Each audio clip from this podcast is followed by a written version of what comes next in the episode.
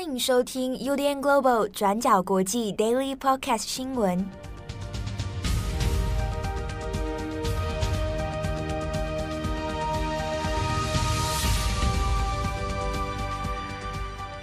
Hello，大家好，欢迎收听 UDN Global 转角国际 Daily Podcast 新闻。我是编辑七号，今天是二零二二年七月二十六号，星期二。今天的节目更新的时间比较晚啊，先跟大家说声抱歉啊，因为今天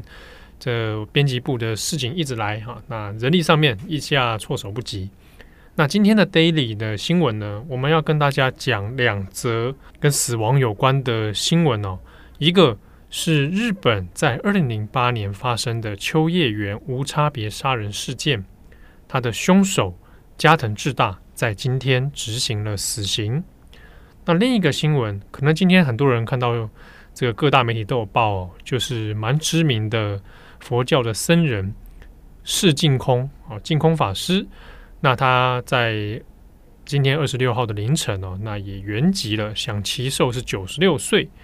这个新闻里面后面还牵扯到了一些跟中国有关的问题哦，我们等一下稍后来跟大家说明。那我们第一则先来看的是秋叶原无差别杀人事件。凶手加藤智大在今天七月二十六号的时候，日本这边哦执行了他的死刑。那我们呢，先来讲一下这一个秋叶原无差别杀人事件，它当初是怎么一回事？这件事情是发生在二零零八年，那也就是日本年号平成二十年的时候。那这个是平成年间，呃，对于社会影响相当重大的一起无差别杀人案。在当时呢，二零零八年的六月八号，啊，差不多中午十二点三十分左右，那这位犯案的凶手叫做加藤智大，啊，当时呢，他就开着一个货车哦，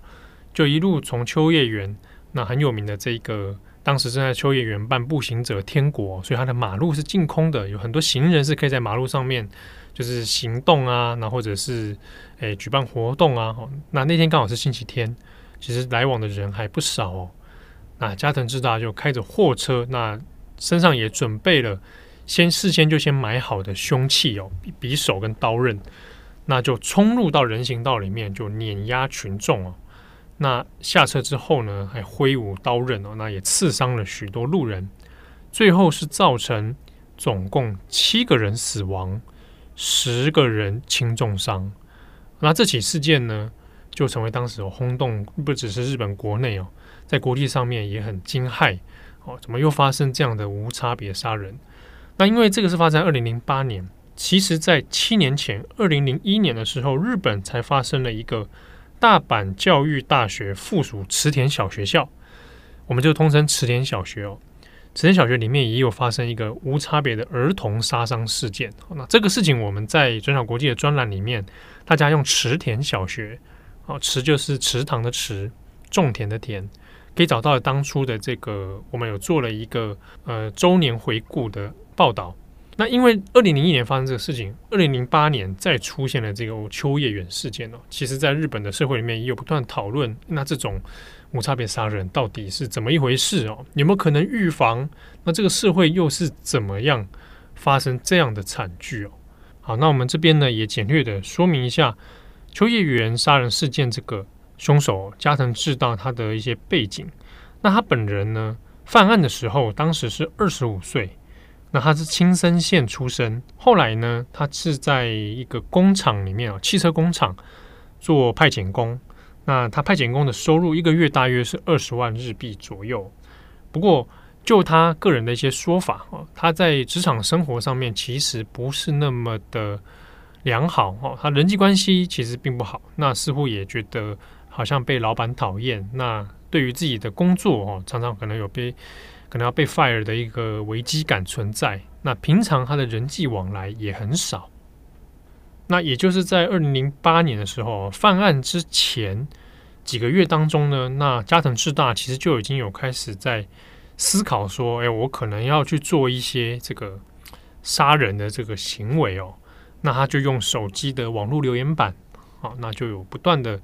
在上面有讨论过。那先前呢，他其实，在留言板上面有时候会分享自己的生活啊，就说哎，可能自己没有人际关系不良啊，那职场关系好像也不太好，生活过得很苦闷。那似乎也没有不会受到女性欢迎啊。那没有想到说这样的留言呢，在网络上面也形成了一堆匿名留言的攻击哦，可能会去嘲笑他或酸他等等。那就在留言板上，他常常会跟人家做比战。那后来呢，他也是透过这个手机的网络留言板，开始会透露一些，诶，自己想要去做一些伤害别人的事情。那就有提到了，可能要选一个地方，然后去做无差别的杀人啊，甚至有留言说啊，不管谁都好，就想要想要来杀别人这样子。那在后来的警方调查里面，哦，那就看到说他留言过的内容哦，比如说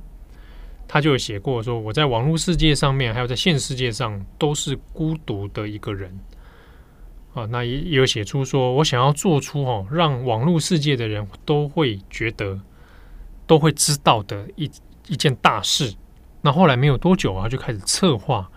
要去租用一个货车，哦，那就从外地呢，要再开车进到这个东京的秋叶原。那他也事前买了一些刀刃哦。好，那是在一直到犯案的六月八号当天哦。在行前，他都还有透过手机不断的发送讯息哦，比如说六月八号的凌晨啊，清晨啊，将近五点多钟的时候，他还说：“哎，我要出发了哦，这个我要准备来做这件事情了。”然后就一路一路到了秋叶原。到十二点十分的时候，中午十二点十分，他还用手机写出了时间到了，哦，他准备要行动。那就在十二点三十分左右哦，就把货车就开进这个。秋叶原的道路上面就发生了这样碾压，然后下来这个杀伤别人的惨剧哦。后来呢，这位加藤智大就被警方给逮捕。那经过了一系列的审判哦，那也就判处他死刑。那这个在判处的过程当中呢，啊，就是在审判呢裁量的过程当中，其实也有律师认为说，可能要考虑一下加藤智大的精神状况。那当然，他也去做了精神鉴定哦。但鉴定的结果是说，加藤智大并没有严重的精神疾病哦。那他有理智可以判断是非善恶。那所以呢，在这件犯行上面，他有完全的责任能力。哦，所以在精神这一块呢，就法律上面鉴定出来结果哈，还是没有异常的。不过，就加藤智大自己个人的说法。他就有讲到，比如说他自己的社会关系、人际关系、家庭关系，都是几乎是绝缘的状态哦。换句话说呢，他没有什么相关的连结，那就是变成一个非常极具孤独感的人哦，一个边缘人的状态。那对自己呢，似乎也不是很满意啊。比如说他在网络上面也会用一些呃，说自己是丑男、恶男的这样的一个方式来说。加藤智大本人呢，在被拘留期间呢、哦，在东京拘留所，那也先后呢自己也有出版了，哦，那其实是自己口述啊，然后有出版社来帮他出版了自己的这个算是自传哦，自白啊，那其中有一本就叫做《东居永夜抄》哦，东居指的就是东京拘留所，永夜抄好，那这个。就他本人的说法，这看起来应该是跟一个 ACG 蛮有名的作品《东方永夜抄》是有关系哦。好，那在这些著作里面呢，他就有提到自己小时候，好，那被自己的母亲算是一个高压的教育方式哦，那跟母亲的关系处的并不太好，那有觉得自己是被虐待，那可能也因此呢，对自己的人格哦、人生观哦，都有造成一些比较负面的影响。好，那就这些说法呢，那辩护律师也有认为说，是不是应该考量加藤智大的一些生活背景，好，他的成长背景，好，那他是有一些状况存在的，那是不是能酌情的，哦，那针对刑者呢有所裁量，哦，可能不要用死刑，或者是用怎么样方式来做替代。不过呢，法官的说法是认为说，加藤智大在犯案的。这个过程啊，到结束到事后的想法，似乎对他人的生命并没有什么同理心啊。那他所犯下的行为呢，其实是极具恶劣的，所以最后是驳回了这个减刑的裁量哦。那仍然维持死刑的这个判决。那之后呢，一直是要到今天哦，二零二二年的七月二十六号才正式的执行了这个死刑，那中间就已经相隔了十四年了。那在江藤智大判处死刑这一天，他死时是三十九岁。这起秋叶原的无差别杀人事件，就日本的平成年间来讲啊，它本来就是一个震动社会的一个惊人案件啊，那算是一个标志性的。那它也造成了很多的影响，包括说在案发之后的一个月之间，就有非常多的模仿行为出现啊。那他模仿并不是真的有采取这个杀人行动，而是模仿他发出犯罪预告。那根据每日新闻的这个统计哦，光是在一个月之间，就有呢被警察抓到有全国三十三人以上啊，就有发出类似的行为啊，比如说他在网络上面就说我要犯下这个杀人事件啊等等。那这三十三个人里面呢，最小的还有小学生啊，学生在网络上面说这样的话，那也有很多其他是社会人士哦，那接连的都被警察发现，那甚至是抓捕。那另外是呢，因为他案情当时发生的太过吓人了，所以在同时间点，大概在案发之后没有多久，有一些电视节目如果有播出他的电影或者电视剧内容，可能跟这种大规模杀伤有关的话，他都有先回避哦，更换节目。那或者是呢，有一些玩具，玩具他要发售的时候，因为凶手加藤智大他说使用的是个匕首。那刚好有一个这个日本的蛮有名的战队系列的玩具哦，它出来的那个武器玩具就是匕首。那他还跟故意把名字换掉，把匕首那两字就把它换成别的日文来代替啊。那延后发售的时间，那这些做法其实都是避免说，哎，在这样的时间点哦，还发出这样的玩具，好像其实是对社会很很冒犯，而且可能会对人造成不安。那再来是呢，这个步行者天国哦，去过日本的朋友可能都会知道，那有时候他们会办在步行者天国日，那马路上面会净空哈，让行人就是步行者啊，行人都可以在那边上面自由移动啊，自由行动，有的就会办活动啊，哈，然后会聚集啊等等。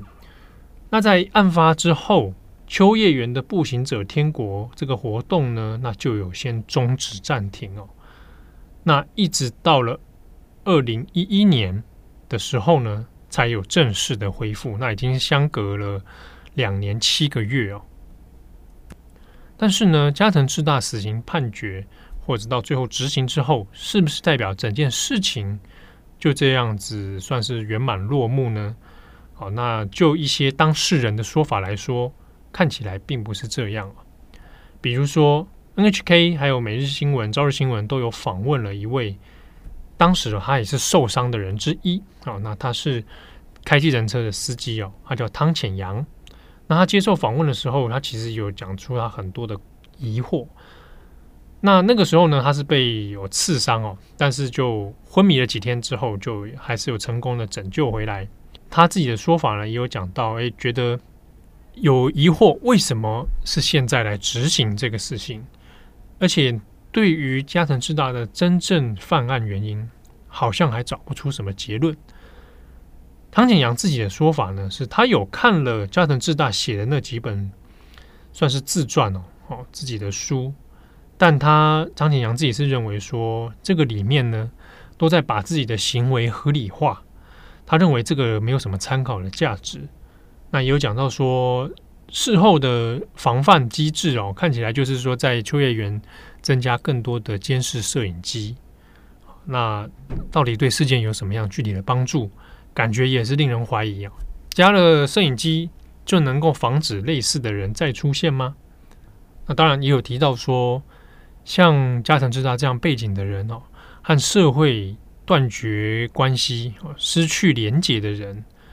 那这种是无缘之人哦。那他们的生活处境。到底要怎么样来处理？哦，这个社会安全网真的能够接住他们吗？那如果看家人知道自己的成长背景哦，如果只是在单纯看资历的话，说实在的，你很难会去说他之后会犯出什么样的行为，因为他看起来跟常人一般的人似乎也没有太多的差别。那也比较忧虑的是说呢，反而因为在事件以后。这个社会上更会把一些人贴上标签哦。可能你是动漫宅，好，你是御宅族，或者是啊，你可能长得你的长相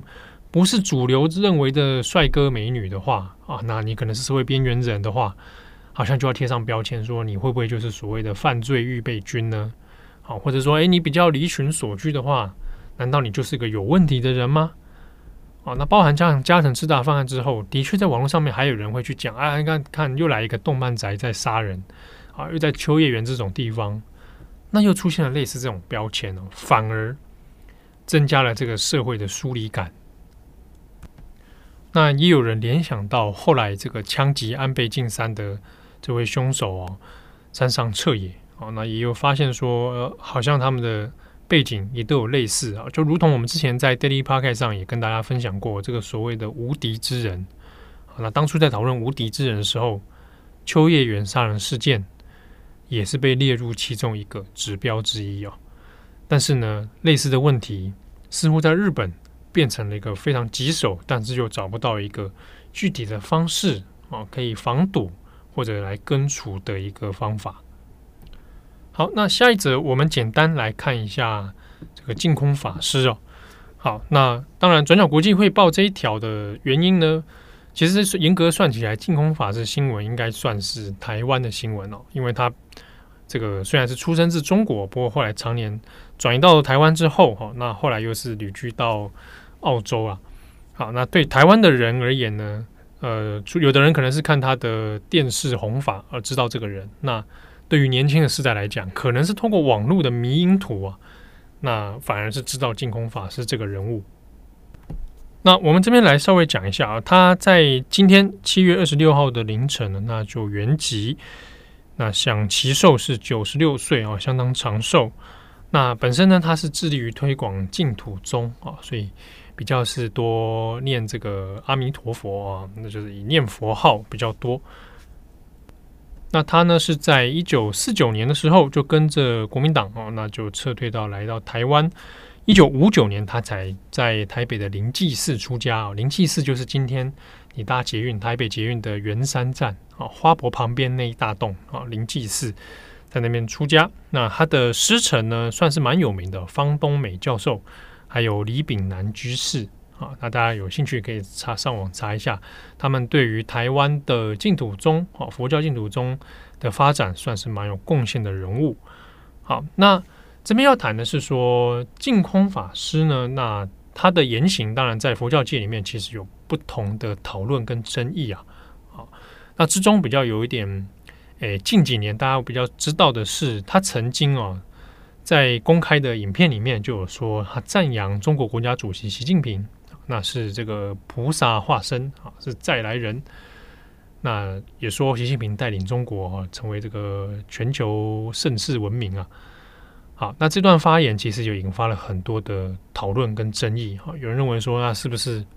诶，这个是净空法师，诶，拥戴习近平哈，那这个支持中共的统治啊，等等，是个统派啊。那的确，他因此有引发了不少的讨论。不过呢，在中国反而很微妙的是，呃，他的信徒呢，在中国也有不少啊。那净宗学会在中国也有一些势力组织哈，在活动。但是，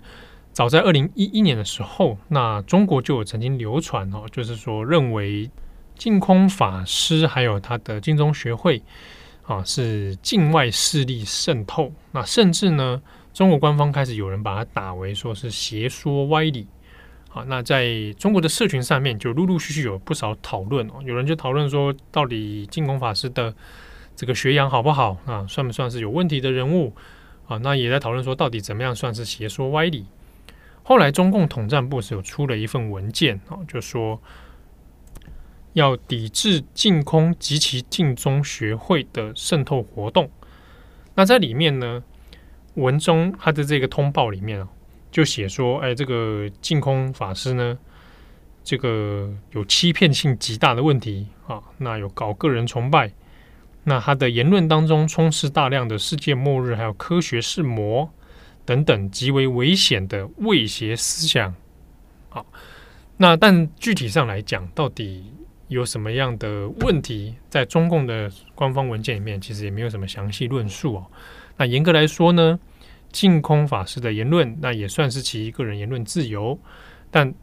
这个正确与否可以辩论哈。但是是由中国的官方来发出认定他是邪说这件事情，其实某种程度上也算是一种宗教跟言论的迫害问题啊。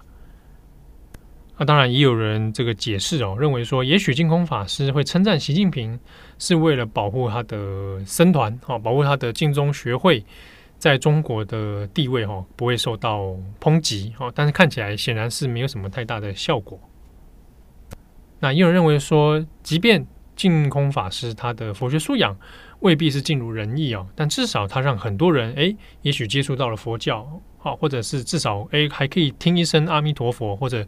在网络上面呢，还很多人因为他的原籍哦，就打出“阿弥陀佛”四个字，似乎也算是功德一件啊。那比较正面乐观的人也会这样子认为哦。不过，如果又就这个逻辑，我们反过来说，那是不是他在推崇习近平的时候，也有人因此也跟着拥戴这位极权主义的国家领袖呢？哦，那看起来好像也不是很妙。